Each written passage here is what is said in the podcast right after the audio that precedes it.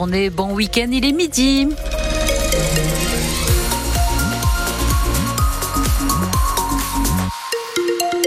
Et c'est un samedi plus ou moins ensoleillé avec des températures un petit peu fraîches. Point météo complet à la fin de ce journal. Lauriane Navarre, avec presque une heure et demie de retard, le 60e salon de l'agriculture a ouvert ses portes ce matin. Et à cause d'altercations entre certains agriculteurs et le service d'ordre du salon, des représentants de la FNSEA, des JA et de la coordination rurale ont fait irruption dans le pavillon où sont installés les animaux. Alors qu'Emmanuel Macron était en discussion avec les syndicats, le président a été hué dans les allées. Mais finalement, un débat s'est organisé à l'improviste entre le chef de l'État et les agriculteurs. Moi, je vais répondre, je vais m'engager. Moi, j'ai pas commencé et j'ai pas attendu la crise pour m'engager pour l'agriculture. On est d'accord. Là, il y a de la colère, il y a des difficultés. Je ne les mésestime pas. Le but, c'est qu'on en parle et qu'on apporte des réponses. Non, mais on va apporter des réponses concrètes. Un débat qui est toujours en cours hein, sur le revenu des agriculteurs, les exportations et bien d'autres sujets. Bref, le calme est pour le moment revenu, Thibaut Delmarle. Oui, ce midi, ce pavillon 1 du Salon de l'Agriculture a retrouvé un peu de calme après une matinée chaotique. On n'a jamais vu ça, me disait un éleveur du Loiret.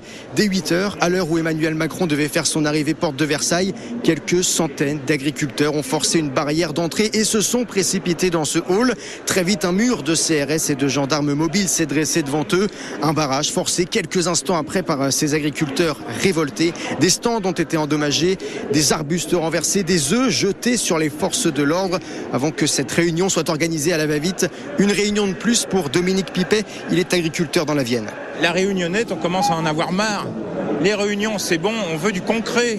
On veut du concret. On est bien conscient qu'on ne va pas repartir chacun avec un chèque. On veut que nos produits soient payés leur prix. Tout le monde est au bout du truc. J'oublie pas tous mes copains qui, qui, qui, étaient des taiseux et qui se sont pendus au bout de leur fourche. Et dans ce hall 1, maintenant, les agriculteurs suivent la fin de cette réunion en direct sur leur téléphone ou les écrans géants. Maintenant, ils attendent leurs collègues, mais rien ne dit qu'ils vont arrêter leur mobilisation après ça. Et on fera un nouveau point sur la situation au Salon de l'Agriculture dans le journal de 13h. Des mesurettes pour la pire ligne de France. Beaucoup ont été déçus hier lors de la présentation du plan d'urgence pour la ligne Clermont-Paris, las de tous ces retards qui sont souvent provoqués par des pannes de locomotives.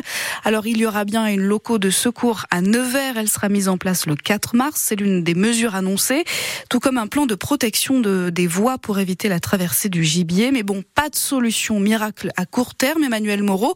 Et c'est pour cela que de nombreux élus auvergnats sont allés plus loin. Oui, ils ont parlé de l'après 2027, lorsque les nouvelles rames seront livrées, les travaux sur les voies terminés. Mais pas question que la ligne subisse encore des problèmes après cette date, avec une demande qui est revenue plusieurs fois. Il faut que l'État commande plus que les 12 rames neuves prévues pour la ligne Clermont-Paris. 12, cela fait juste, trop juste pour assurer les 9 allers-retours quotidiens promis, un de plus qu'actuellement. Le moindre grain de sable, le moindre choc avec un sanglier ou une voiture sur un passage à niveau risque de provoquer de nouveaux retards et de nouvelles suppressions de trains. Il faut donc une, voire plusieurs rames supplémentaires. Message martelé par les élus et partiellement entendu par Christophe Béchu. Le ministre de la Transition écologique ne s'est pas engagé, mais il a fini par promettre un audit rapide pour savoir si oui ou non 12 rames étaient suffisantes. À plus de 20 millions d'euros pièce, la question pèse tout de même lourd financièrement. Et l'ensemble des mesures de ce plan d'urgence pour la ligne Clermont-Paris est à retrouver sur francebleu.fr.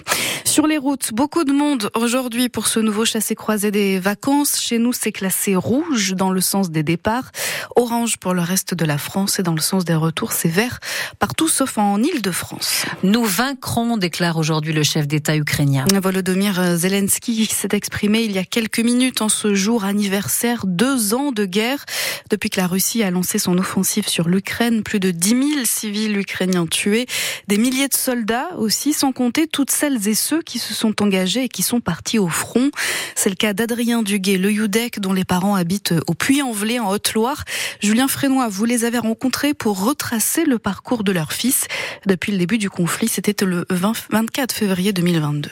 Quatre jours après, Adrien saute dans un train pour rejoindre d'abord Paris, puis Berlin, où se trouve son frère. Ensemble, ils sont partis en direction de l'Ukraine. Ils ont su trouver leur chemin euh, très rapidement. C'est vrai qu'ils remontaient la file des réfugiés, ça devait être très exaltant. Euh. Les deux jeunes de 19 et 20 ans sont déposés proches de la frontière ukrainienne en pleine nuit, mais ils vont devoir se séparer. David, le papa. Il y avait une vingtaine de kilomètres à faire euh, à pied, et donc bah, à la frontière, Adrien avait un passeport et a pu rentrer en, Ukraine, et Charles n'a pas pu rentrer avec une carte d'identité. Sa maman Maude ressort l'album photo. Là, c'est la photographie. C'est au moment où Adrien passe la frontière. C'est le 1er mars, c'est 3 heures du matin, et quelques heures plus tard, il va signer son acte d'engagement. C'est son frère qui a immortalisé ce moment. Adrien n'a pris qu'un simple sac à dos.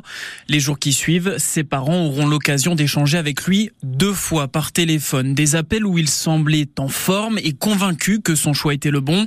Après un premier bombardement, beaucoup de volontaires décident de rentrer chez eux mais Adrien maintient son engagement. Progressivement, après, il s'est rapproché de la ligne de front, puis donc il a fini par être euh, mortellement blessé. Placé dans le coma après un bombardement, Adrien Duguay-Le meurt le 25 juin 2022 à proximité de Kharkiv, au nord-est de l'Ukraine. Et la France ce matin a assuré que son soutien à l'Ukraine ne faiblira pas. Pour la deuxième fois cette saison, les filles de l'ASM Romagna vont fouler la pelouse du stade Marcel Michelin, un écrin de taille pour un match à fort enjeu avec la réception du stade bordelais premier de l'élite, une féminine. Ce sera compliqué, mais pas impossible pour Mathilde Lazarco, talonneuse de l'équipe qui a hâte de rejouer au Michelin. Ici à Clermont-Ferrand et pour tout le rugby auvergnat, voire français, c'est un gros stade qui a beaucoup d'histoire et euh, pour nous c'est toujours euh, un enjeu particulier de, jouer ici, même si on apprécie un peu notre notre chaudron, c'est permettre aussi au rugby féminin de, de voir un peu plus le jour et euh, on espère qu'il y aura du monde et en tout cas nous c'est quelque chose qui nous pousse, oui bien sûr. C'est le gros match de cette poule.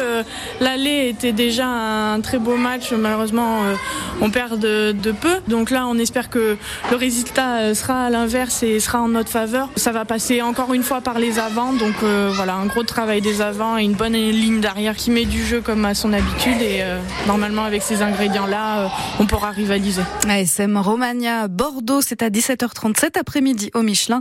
L'accès au stade est gratuit à condition de réserver votre billet en ligne et il en reste.